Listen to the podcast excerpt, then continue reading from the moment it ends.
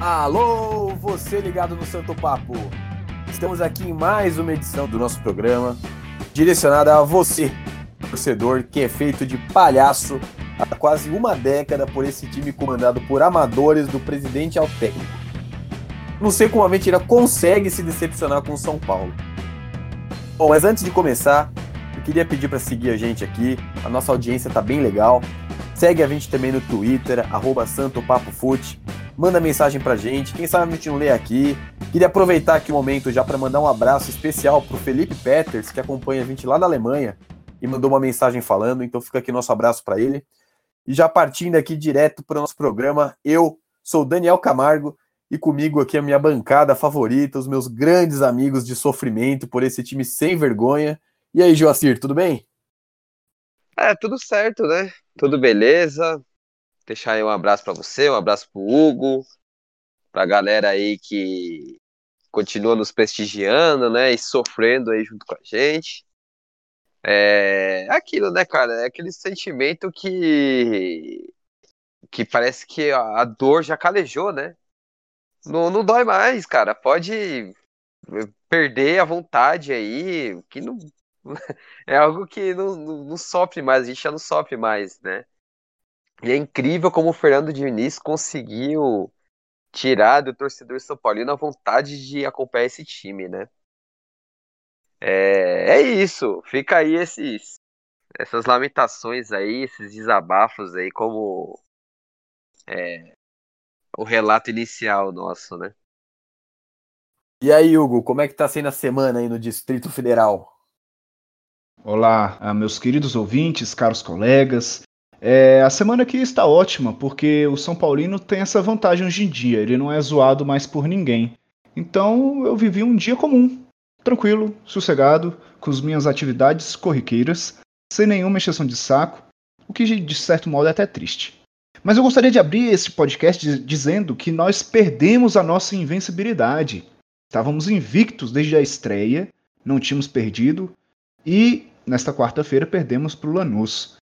E aí, você que nos acompanha, você que nos ouve com frequência, você saberia o que o Lanús aprontaria contra o São Paulo? Você saberia, se você fosse treinador de uma equipe, jogar contra a equipe que jogou contra a gente na quarta-feira? Você sairia de lá da Argentina com um bom resultado.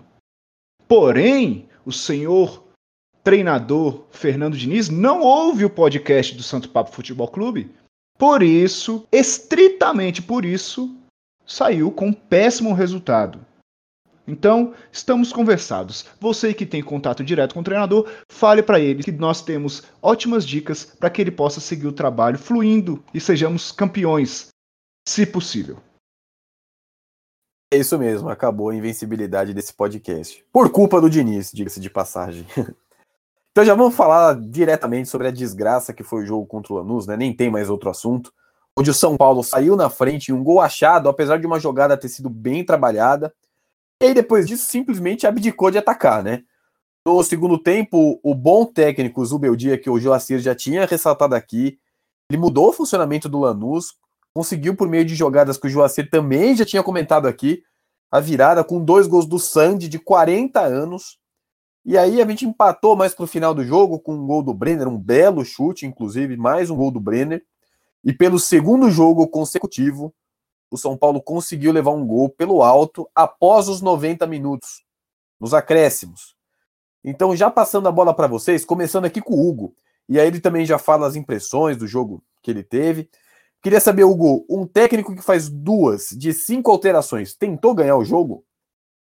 Na cabeça dele, ele tentou, né? Mas o que fica aberto para nós é que faltou um pouco mais de comprometimento aí, de vontade, de uma tentativa, algo um pouco mais diferente. A minha crítica para o jogo de ontem é a mesma que eu fiz na semana passada, ou no nosso último episódio, né? A falta de ambição da equipe quando sai na frente, quando pode tentar matar o jogo, é, tá certo que teve algumas bolas na trave, tá certo que conseguiu um empate no fim, mas os erros na defesa, e assim, nem, nem só dos zagueiros, mas no sistema defensivo são recorrentes demais. E a falta de vontade para decidir o jogo acaba estourando na, naquela região que a gente sabe que uma hora vai entregar paçoca. É assim em todos os clubes que o Diniz passou na sua carreira. Sempre foi assim. A defesa nunca é um ponto muito positivo dele. Então, tendo a noção disso, ele deveria ter entrado para matar o jogo quando foi possível. Acredito também que quem faz apenas duas substituições numa partida não pode dar uma entrevista coletiva depois falando de um adversário descansado e do time dele na correria de sequência de jogos, né? Se ele mesmo não poupa jogadores quando é possível, como por exemplo contra o Binacional, que ele levou o time titular para quê? Enfim, coisas assim, de pouco em pouco, vão, vão destruindo a imagem dele frente ao torcedor. Eu mesmo já tô de saco cheio. E. É. É isso, cara. Hoje é um desabafo muito triste. Só lembrando que dos últimos 16 jogos disputados do São Paulo, né, em todas as competições, o São Paulo venceu 5, um aproveitamento de aproximadamente 41% dos pontos. E Joacir, para você não foi surpresa nenhuma, né, o que aconteceu no jogo, tudo foi telegrafado, a gente já tinha comentado aqui, mas o que, que você achou? Então, Daniel, é, é, eu não tenho surpresa alguma, né? Não tive nenhuma surpresa pelo o que demonstrou é, o jogo de ontem, né? É, o time do Lanús, do Superdia, é um time que gosta do jogo intenso, é um time que gosta de marcar em cima. É, e o primeiro tempo do São Paulo foi uma vergonha, né, cara? Porque o time não conseguia passar do meio de campo é, é, por puro demérito do modelo de jogo, né? Aqueles passes de lado, aqueles passes para trás, é uma coisa que eu acho que é, é, deixa qualquer pessoa que assiste aquilo numa depressão que, nossa, até mesmo a gente estava assistindo o jogo pela, pelo comentário é, do da Argentina e o, o, narrador e o comentarista estavam metendo pau da forma que o São Paulo jogava, né? Uma forma muito lenta, com uma saída totalmente é, é, desencontrada, desencaixada, né?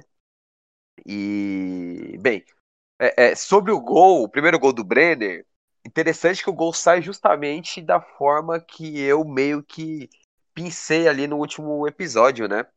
Uma bola esticada nas costas dos zagueiros do, do Burdiço, que não jogava é, desde 2018 profissionalmente. Ele teve uma lesão no joelho e depois um problema é, de coração, né? E, e é, é acabou ficando esse tempo todo sem jogar. E no primeira, no, acho que na única jogada que o São Paulo teve desse, dessa forma, conseguiu encontrar o gol, né? Então, isso só corrobora o quanto o Fernando Diniz não estuda adversário, não se preocupe em estudar o adversário, não se preocupe em estudar virtude e a fraqueza que o adversário tem, não se preocupe em moldar o, o time é, conforme é, é, a dificuldade desse adversário. Porque, cara, é, é você jogar uma competição sul-americana com esse time é, é, sem pegada, sabe? Sem vontade, que não morde o adversário, é pedir para tomar gol, é pedir para ser goleado. É, é, isso por qualquer time que seja, sabe? É, o time, qualquer time pequeno argentino vai competir, né? Não vai só jogar, mas também vai competir. É, isso, esse é o essencial, né? E esse time do Diniz não sabe o que é isso, né? Então, é, gols. Qualquer pessoa que acompanha minimamente o Lanús ou que parou para estudar para ver os melhores momentos dos últimos amistosos, né, desde o primeiro contra o Beles, contra o Belgrano e os últimos três que a gente mencionou lá no, no último podcast, saberia quais eram é, os pontos a serem considerados, né? Então, para mim não é surpresa, não foi surpresa alguma, né? Eu achei que poderia voltar com o empate de lá, não voltou por puro demérito do Diniz. É, substituições é, é, telegrafadas, todo mundo sabe que Pablo e Vitor Bueno vão entrar no jogo, né? E dois caras que entram e não dão nada de diferente pro, pro time, né? E, cara, eu acho que é isso, né? A, é, a revolta é generalizada, né? Como eu disse no, no começo do, do nosso programa, é, Fernando Diniz está fazendo com que o São Paulino não tenha vontade de assistir esse, esse time. Eu só assisto porque eu tenho compromisso com vocês, né? tenho compromisso com vocês e também porque, é, é, é, querendo ou não, é, é algo que, não sei se felizmente ou felizmente, é, tá no sangue e a gente não, não consegue tirar, né? Mas a vontade que tem de largar tudo e, e assistir uma partida, acompanhar novamente somente após a saída do Leco e é, a eutanásia né, do, do Fernando Diniz no, no comando do São Paulo. Sobre essa questão de ninguém estar surpreso, eu acredito que ninguém de fato está surpreso com essa derrota. Não pelo, não somente pelo adversário, mas pelo que o clube já tem feito a gente passar ao longo desses anos todos. Então, mais uma derrota é, internacional era de se esperar, não de torcer para que ela acontecesse, mas de saber que ela poderia sim acontecer. E de uma forma bem, bem triste, porque mesmo sendo alertado, mesmo sendo visível as deficiências da equipe, os pontos fortes do Lanús, é, a gente vê que a equipe ela, ela tropeçou nessas coisas óbvias. Ah, mas tá, estamos num batidão aí de jogos. Ah, mas a gente teve uma decisão com 20 pênaltis na quarta-feira. Ah, no domingo, aliás.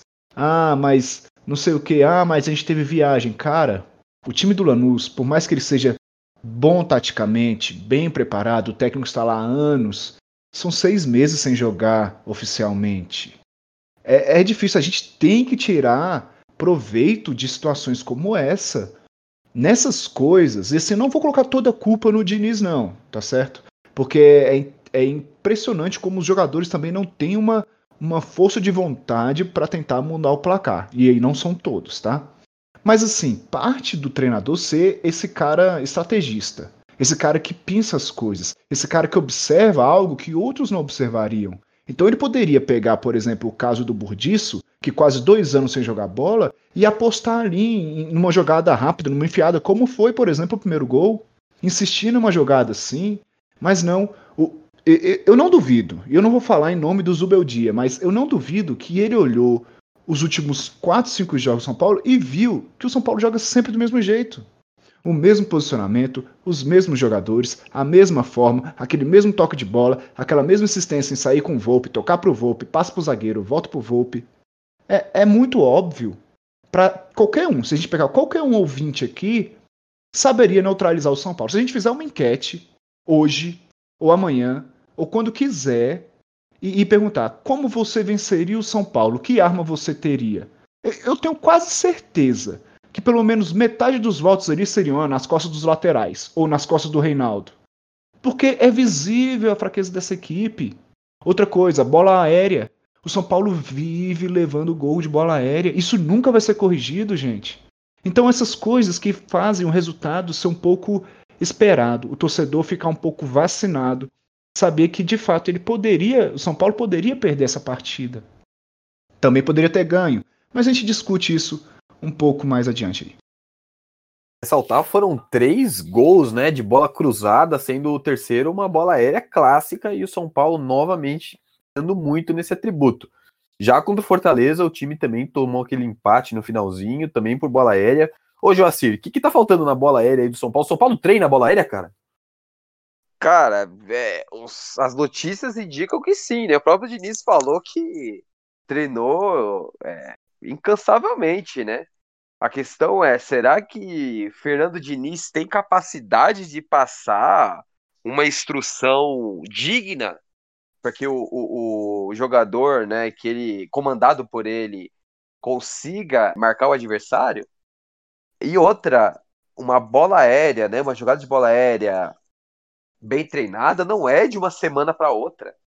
É algo que tem que ser feito é, é, constantemente, né? Não é uma coisa, ah, olha, eu tenho uma fórmula aqui para vocês é, é, não tomarem mais gols e fazer vários gols de bola aérea. Toma aqui esse remedinho aqui que vai dar certo. Não, não é assim, né? E só pegando aí, como é que você acha que um, um treinador que no meio do jogo fala pro seu comandado ir tomar Danone Como você acha que um cara totalmente desequilibrado dessa forma consegue passar uma instrução para o jogador, né? É, vamos pegar ali, lembrar, fazer um raciocínio aí de lembrança auditiva. Quantas vezes a gente escutou o Subeldia gritar que nem um idiota xingando o jogador? Em nenhum momento você via o, Subeldia fazendo isso. Ele reclamava com o juiz um pouco, mas era aquilo, e parava. E sempre chamava para fazer uma instrução, para falar o que era para ser feito, bater palma, é, incentivar a intensidade e tal. Ao contrário do Diniz. Quais são os, é, é, as instruções que o Diniz passa no, na beira do campo? Nenhuma. Eu não consigo, eu não vejo o Diniz fazendo uma instrução diferente. A gente só vê ele falando, vamos São Paulo, movimenta, sem falta e xingando o moleque da base que dá um esticão, ou dá um chutão, ou erra um passe, né? Então a gente vê o nível de covardia. E é, é, é inimaginável o cara falar que o Lanús, que estava tanto tempo sem jogar uma partida profissional, teve é, méritos físicos. Isso é, é inadmissível uma coisa dessa, sabe? Como você, Daniel, Hugo falou, e acho que é algo que todos os é, São Paulinos veem, é, não tem cabimento continuar tantos jogos consecutivos assim, sem rodar o time, sem dar rodagem pro time. Vamos pegar o Cudê ontem, o Cudê foi lá contra o Atlético Goianiense e ganhou o Atlético Goianiense jogando com time misto, sabe? O elenco não é ruim, você tem jogadores que podem entrar e dar conta do recado, sabe? Então, o São Paulo vai sofrer no momento decisivo é, de um desgaste físico, um desgaste emocional, e jogadores que não acreditam mais no modelo de jogo, desculpa, porque não acreditam, né? E no momento chave que vai combinar no quê? Uma nova derrota, novas eliminações e novas coisas do tipo, né? Então, é, é complicado. Desculpa aí o desabafo, me alonguei.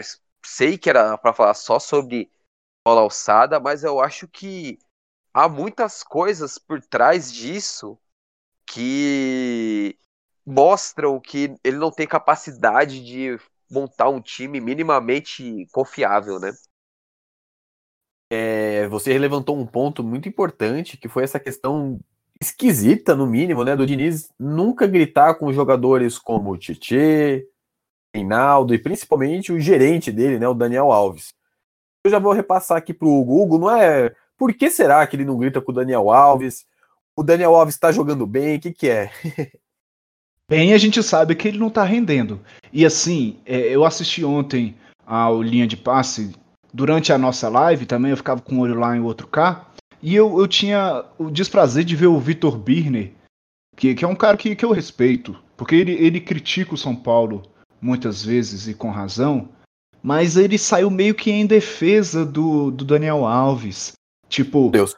se tira o Daniel Alves, quem coloca? Ah, mas ele exerce uma liderança que outros não exercem. Ah, mas ele aguenta as pedradas que sobrariam para os jogadores da base. Cara, sinceramente, você tendo o Rodrigo Nestor, que ele não é o maior craque da história do São Paulo, talvez não venha a ser, mas entre um cara que pode oferecer algo e um outro que está estagnado, você tenta fazer algo diferente. Você, pelo menos, dá a sua demonstração de que você não está satisfeito com aquele desempenho daquele jogador, com o desempenho da equipe, ao invés de vir criticar somente os mais novos, ao invés de, de tentar tirar zagueiro porque, ah, levou três com fulano de tal. Mas não fala, por exemplo, do primeiro gol, em que o jogador cruza tranquilamente, sozinho, em que o Reinaldo está totalmente aleatório na jogada, em que você tem sete jogadores contra três do Lanús e o jogador ainda faz o gol.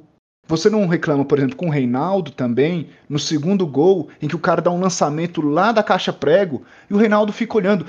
Para você ter uma ideia da falha de treinamento, quem estava ali junto com o Reinaldo e daquele jogador do Lanús? Era o Pablo. Por que o Pablo estava ali dentro da área, cara? Tá, tem coisa muito errada que a gente tem que avaliar. Tem, tem muita coisa errada ali. E só para pegar a ponte aí, Hugo, rapidinho. O Pablo estava fazendo justamente o que o Igor Gomes faz. O Igor Gomes faz toda a partida, que é ser o auxiliar do Reinaldo. Porque se a gente for ver no primeiro tempo, quantas e quantas vezes o Igor Gomes estava mais recuado que o Reinaldo e fazendo a proteção do lateral melhor que o Reinaldo. Então Exatamente. isso também desgasta o Igor Gomes. Que o pessoal fala, ah, mas o Igor Gomes caiu de produção. Vem cá, você presta atenção é, é, de verdade no quanto o Igor Gomes se mata em campo e como ele joga toda a partida, 70 a 75 minutos, correndo, feito retardado desse jeito, é, estando em praticamente todos os pontos do campo, né? O Pablo entrou justamente para isso. Então, isso só mostra o quanto é, é, é o time, sabe, é, é, é, cada um por si, né? tem a ideia de fazer as duas vezes de quatro tal, mas quando o Lanús ou o outro adversário rompe a barreira ali do, do buraco que existe entre a defesa e o meio de campo, o time vira um Deus nos acuda porque os jogadores não sabem quem marcar, como marcar, se é para fazer pressão, se não é para fazer pressão, onde que eu preencho espaço, não sabe onde o, o, o companheiro vai estar vai tá posicionado, justamente por quê? Porque é mal treinado. A recomposição do sistema defensivo do São Paulo é pessimamente treinado. Exatamente. E só para completar, para a gente não fugir tanto do, do assunto é, jogadores mais é, experientes, são eles que têm que organizar esse tipo de coisa, são eles que têm que dar os toques para os mais novos, que o time do São Paulo é repleto de jogador mais novo. Eles têm que falar: não, meu filho, você se posiciona mais assim. Ô, meu querido, você vai fazer o passe para cá. Ó, o seu movimento é esse. Eu, eu fecho aqui, ó, ó, observa e tal. Mas não tem essa liderança e não são chamadas a, a atenção desses caras porque eles não fazem isso e eu não entendo a razão.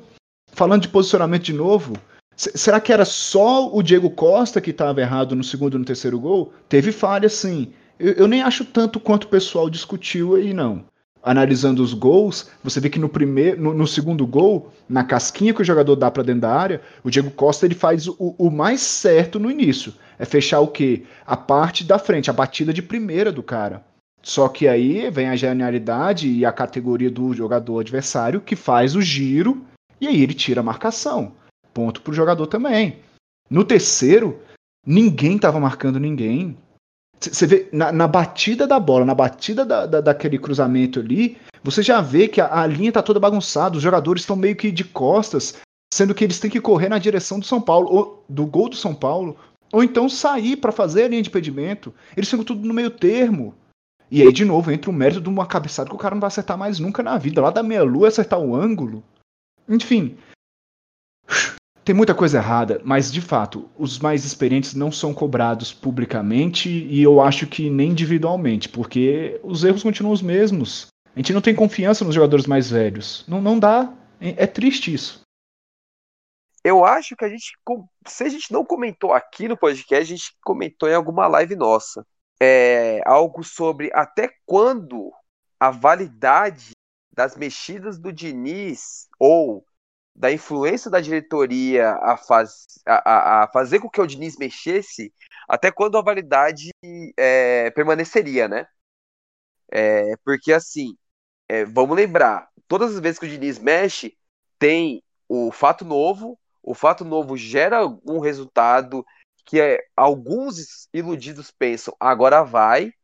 Esse fato novo começa a ficar manjado, aí começa o declínio de tudo, né? E o time começa, depois o time começa a jogar pessimamente mal, rodada após rodada, muito por conta do físico e do desgaste emocional também. E o que acontece no final desse ciclo é Diniz tira alguém para Cristo e essa pessoa que é tirada aí como é, é, o vilão da história vai para o banco e já era. Né? Foi assim com o Paulo, justamente, foi assim com o Bueno, justamente, foi com a Arboleda, foi com o Bruno Alves, é, é, foi com o Igor Vinícius, foi com o Juan com todos os jogadores dessa forma. Então, tudo leva a crer que o fato novo que a diretoria impôs ao Diniz é, já acabou. Não tem mais é, é, o respiro desse fato novo. Né? Ele não tem mais do que tirar. Já não tinha, teve por causa da diretoria e hoje ele não tem.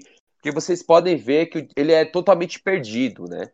Ele não consegue pensar em algo diferente do que o, as substituições dele.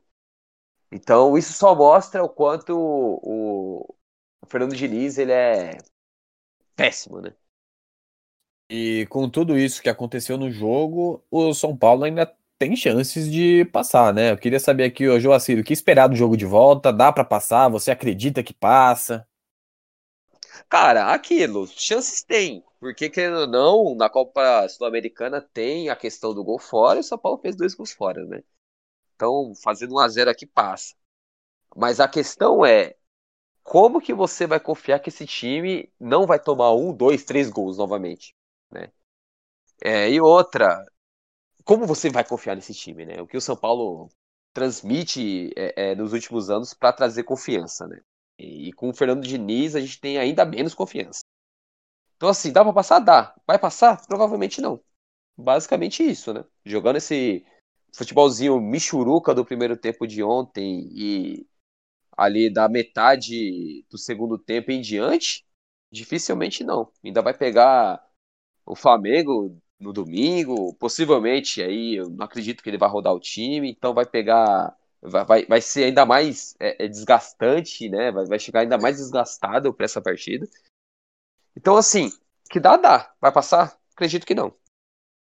Você, Hugo, acredita que esse time vai passar? Depois ainda tem o risco de um novo vexame, né? Pegar o Bolívar ou o Aldax italiano, vai saber. E aí, Hugo? Eu acho que é possível passar sim. É possível. Vamos, vamos pegar assim, na pior das hipóteses, o São Paulo ainda conseguiu fazer dois gols e poderia ter feito mais. Teve uma bola na trave, que o Lanús também teve. Teve um gol mal anulado, eu acho que foi mal anulado, que poderia ter dado mais tranquilidade.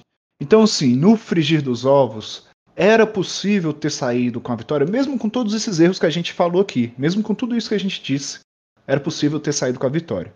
Então acredito que aqui no Brasil seja também possível. Eu ainda acredito que seja ali meio que 50-50, talvez um pouquinho mais para o Lanús, porque tem a vantagem do gol, apesar de não ser o gol fora, mas é um gol a mais, se acabar empatado o Lanús passa. Então é possível. Não digo que vai, mas é possível sim, desde que, de novo, Diniz abra a cabeça, observe e tente agora, já que ele conhece essa equipe, eu imagino, possa neutralizá-la melhor, com mais eficácia. E assim, se possível, matar o jogo, tentar destruir logo. E fazer o resultado a favor dele. Não fazer um a 0 e recuar e chamar o adversário para ficar naquele pandemônio como sempre. Então, não é vai. possível sim. não vai. Ele não vai fazer isso. É. E outra coisa bizarra. A nossa expectativa é que bizarra. faça, né, cara? Não, não. E outra coisa bizarra. Ele. Ok, você fez um a 0 você armar seu time ali para dar, fazer o contra-golpe ali, contra-ataque, acho super válido. É, no jogo sul-americano, isso é tudo super certo. A questão é, como é que em sã consciência você vai montar um time pro contra-ataque para tocar para trás? naquela lentidão que o São Paulo joga. É um absurdo. Você não vai montar um contra-ataque pro gol contra, cara. Sabe? É inadmissível isso. Então, assim, é, é, você tá corretíssimo. Corretíssimo. Mas isso não vai acontecer. O Diniz não conheceu o time. Ele não vai é, mudar a, o, o, estilo que ele pensa. Ele não vai. Ele é burro, ele é teimoso, sabe? Ele não vai mudar. E o Superdia vai fazer a mesma coisa aqui. Ele, quando for para aqui, ele vai começar.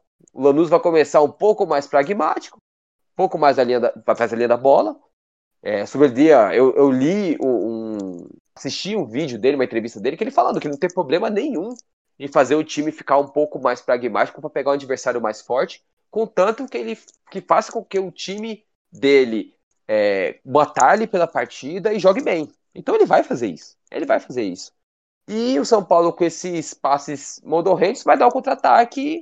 Em certo momento ali, o Superdia vai aumentar a linha, linha, né? Vai avançar um pouco a linha e vai conseguir chegar no gol do São Paulo. Então, assim, é, você colocou 50-50? Não acho.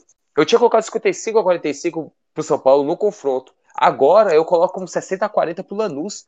Porque dificilmente o São Paulo não toma gol nessa partida. É, dificilmente o São Paulo não toma gol. Dificilmente. Eu também não acredito. Eu acho que, que não vai passar. Espero estar errado, mas acredito que não vai passar. O Joacir comentou bastante do Zubeldia também. O Zubeldia ele é mais novo que o Sandy, que marcou dois gols na gente. O Zubeldia jogou com o Sandy. na, na base do Lanús.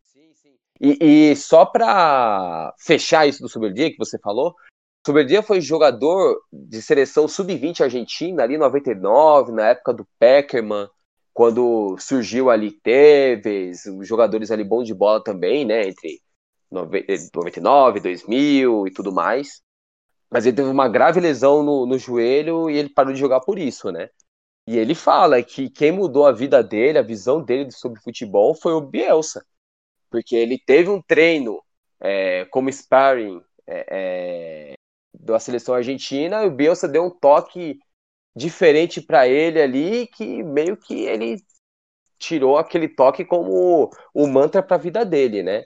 Então, essa diferença, o técnico que se preparou, o técnico que estudou é, dentro, estudou fora, buscou é, contatos de fato com Simeone, com caras do tipo, não somente visitar, mas sim é, é, trocar ideia mesmo né, sobre, sobre futebol, né? Então, só fechando sobre o dia, ele é um dos grandes nomes de técnicos é, sul-americanos aí para os próximos anos. Para mim já, já é, né? Já é uma realidade. É, eu queria saber agora também de vocês rapidinho aqui o melhor e o pior da partida. Vamos falar sobre a coisa boa no começo, né? Vamos começar pelo, pelo que é melhor. Ah, eu coloco, obviamente, o Brenner como o melhor da partida, né? Não tem como não colocar o Brenner como o melhor da partida, né? É, acredito que essa partida do Brenner foi o melhor, a melhor performance individual de um jogador do São Paulo em 2020. Porque é, a confiança que o Brenner tava, ele conseguia partir para cima do adversário e driblar o adversário. Ele achava o companheiro livre, bola na trave, golaço, né? É, gol impedido.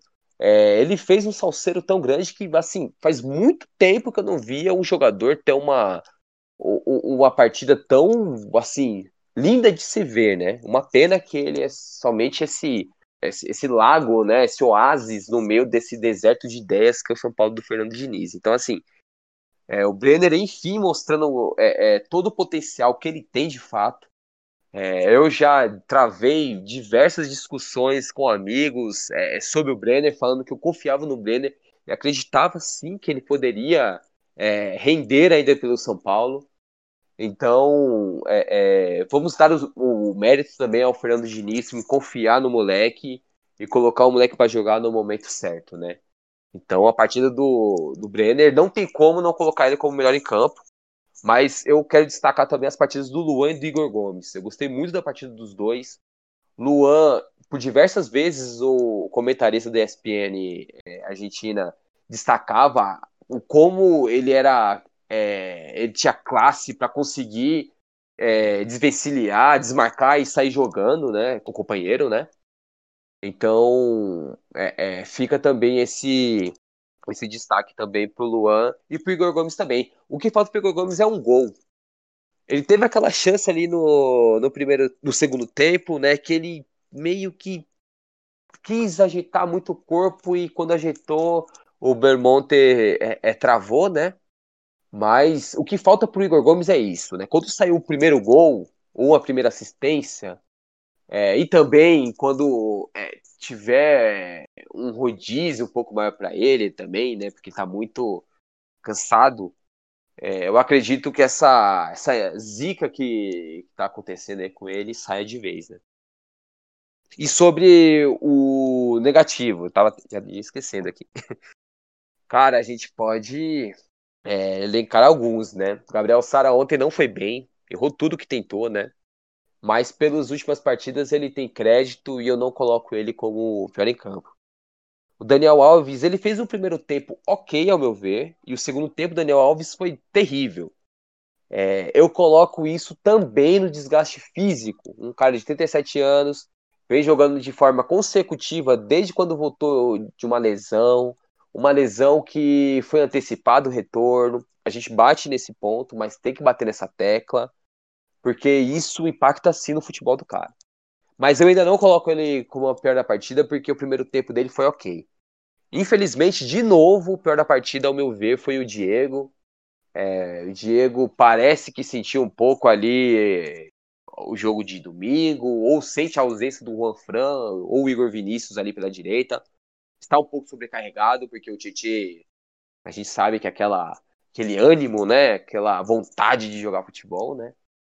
E quase fez o gol contra, é, não teve das melhores performances ali para marcar o Sandy, enfim. É, eu, infelizmente eu coloco o Diego Costa como o pior da partida, né? É, o melhor da partida, eu acho que vai ser quase unânime, né? O, o Brenner. Só queria ressaltar aqui com os amigos que de 2012 para cá, o Brenner ele só não, ele só não tem a, a, média maior do que a do Luiz Fabiano. A média de gols do Brenner é de 0,59 gols por partida. A do Luiz Fabiano em 2012 foi de 0,70. Também queria ressaltar aqui com vocês que a pior média desde 2012 para cá foi a do Pablo, 0,25. E o pior da partida para mim, infelizmente, vai para o Diego de novo. Não foi bem, o gol deixou o Sandy virar no segundo gol. Não foi uma boa partida do Diego. E você, Hugo, para quem vão seus o mérito e o demérito da partida?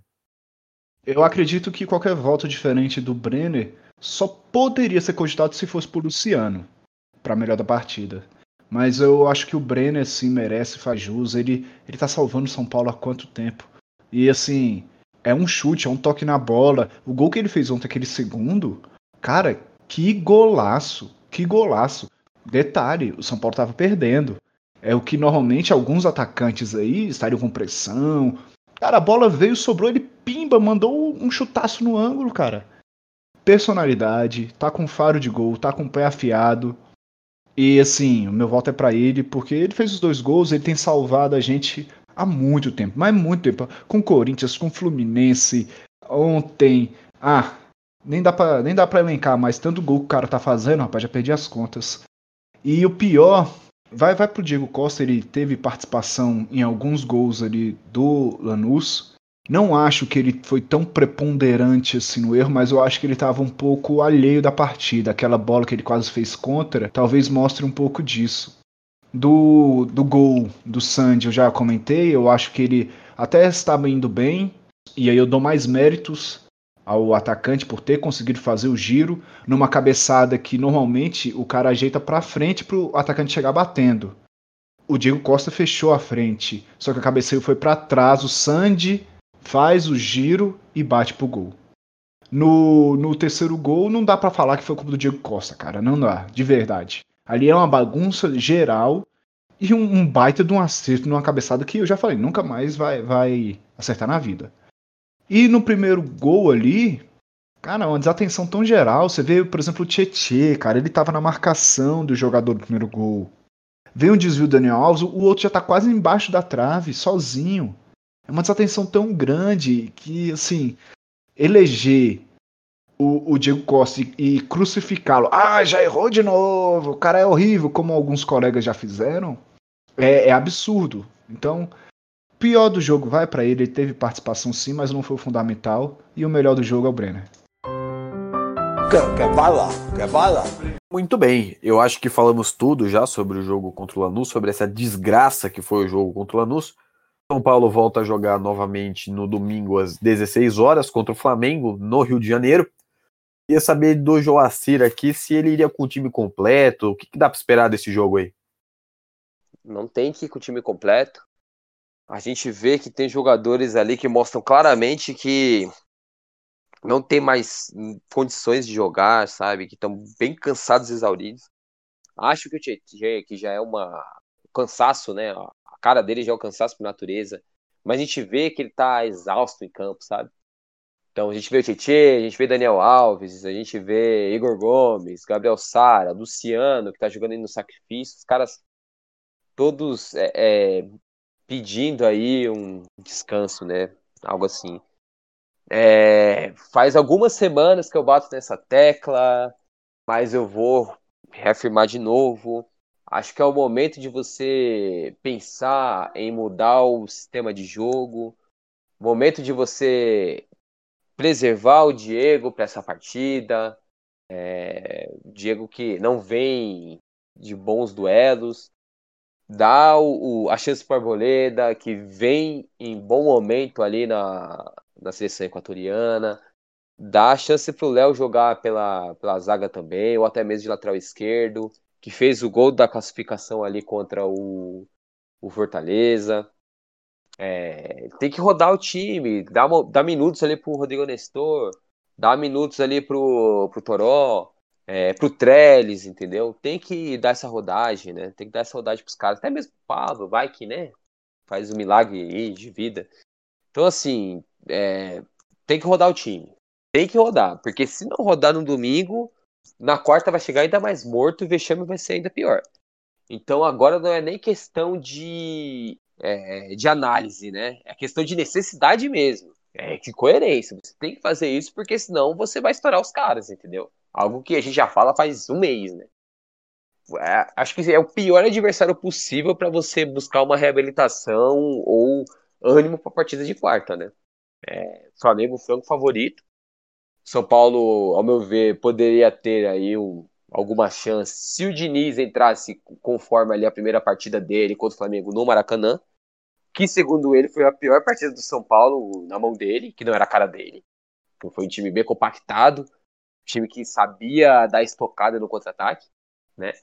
Mas ele não vai fazer isso. É, o correto seria jogar dessa forma, né? Então já estou preparado aí para o resultado adverso, né? Você, Hugo, iria com o time titular, com o time misto? Dá para ganhar esse jogo? Eu diria que não. Eu diria que não dá para ganhar. Até porque eu iria com o time misto. Eu ia mistão mesmo. E, se possível, mais reservas do que titulares. Eu, eu deixaria o Volpe jogando, porque goleiro tem que ter sequência, não adianta. E até porque ele exerce mais liderança que alguns outros, como capitão, inclusive. Deixaria o Volpe. Poderia dar um descanso para o Diego, para que não fique mais uma derrota nas costas dele, o peso de mais uma derrota, então deixaria o Diego um pouco no banco. Eu colocaria Léo Pelé na lateral, deixava o Reinaldo descansar bem e tal, e se cuidar. Na lateral direita, talvez tenhamos, talvez tenhamos Igor Vinícius de volta, mas eu acho muito difícil. O mais certo é que para quarta-feira ele já esteja disponível. Para esse domingo ele ainda é dúvida. Uh, no meio-campo, eu descansaria o Diego, o Daniel Alves também, até para poupá-lo também de mais uma derrota. O cara já tá sendo criticado, todo mundo já tá com o ouro em cima dele. Descansa o cara, velho. Vamos lá, descansa. Bota o Nestor, vamos ver o que o Nestor vai jogar. Vamos lá, é um jogo que teoricamente não vale muita coisa. O São Paulo já tem três jogos adiados. Aliás, tem três jogos atrasados, né? Tem três jogos a menos. Vai jogar com o Flamengo e ainda tem mais dois. Então, se ele perdesse para o Flamengo, ele pode se reabilitar contra Botafogo e Goiás e continuar na ponta de cima lá brigando. É, é um jogo que você não precisa dar tudo para ganhar. Poupa o Luciano, que foi dúvida há poucos dias. Coloca o Pablo, coloca o Brenner no ataque. No segundo tempo, tira o Brenner para descansar o rapaz. Ah, e assim vai, gerindo o elenco no jeito que pode. Lembrando também que o Flamengo tem desfalques. Não joga o Ilharão, não joga o Maia, então eles vão, eles vão ser os dois volantes deles. Possivelmente o Gerson vai fazer uma posição e subam alguém da base para fechar ali a dupla de volantes. É, o Gabigol também é dúvida, não deve jogar. O Arrascaeta também não deve jogar. Então é um Flamengo teoricamente misto também. Dá para fazer misto contra misto e sei lá, quem sabe um empate de novo. Então, eu acho que dá para ir com, com o pé no chão. O nosso jogo é o de quarta-feira, não é o de domingo. Concordo. O foco tem que ser preservar para a gente chegar inteiro na quarta. Não ter essa desculpinha aí do Diniz de que o time tá cansado e o Lanús, que tá parado há seis meses, tem descanso, né? Mas vamos ver o que acontece, vamos ver se o São Paulo surpreende a gente. Eu duvido, para mim vai ser mais uma derrota. Encerrados os nossos assuntos.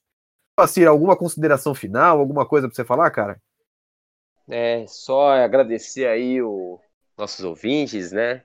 Que nos prestigiam aí, aqui no Brasil, Estados Unidos, Alemanha, né? Então isso deixa a gente bastante contente, né? Ter essa repercussão, esse feedback bem positivo, né?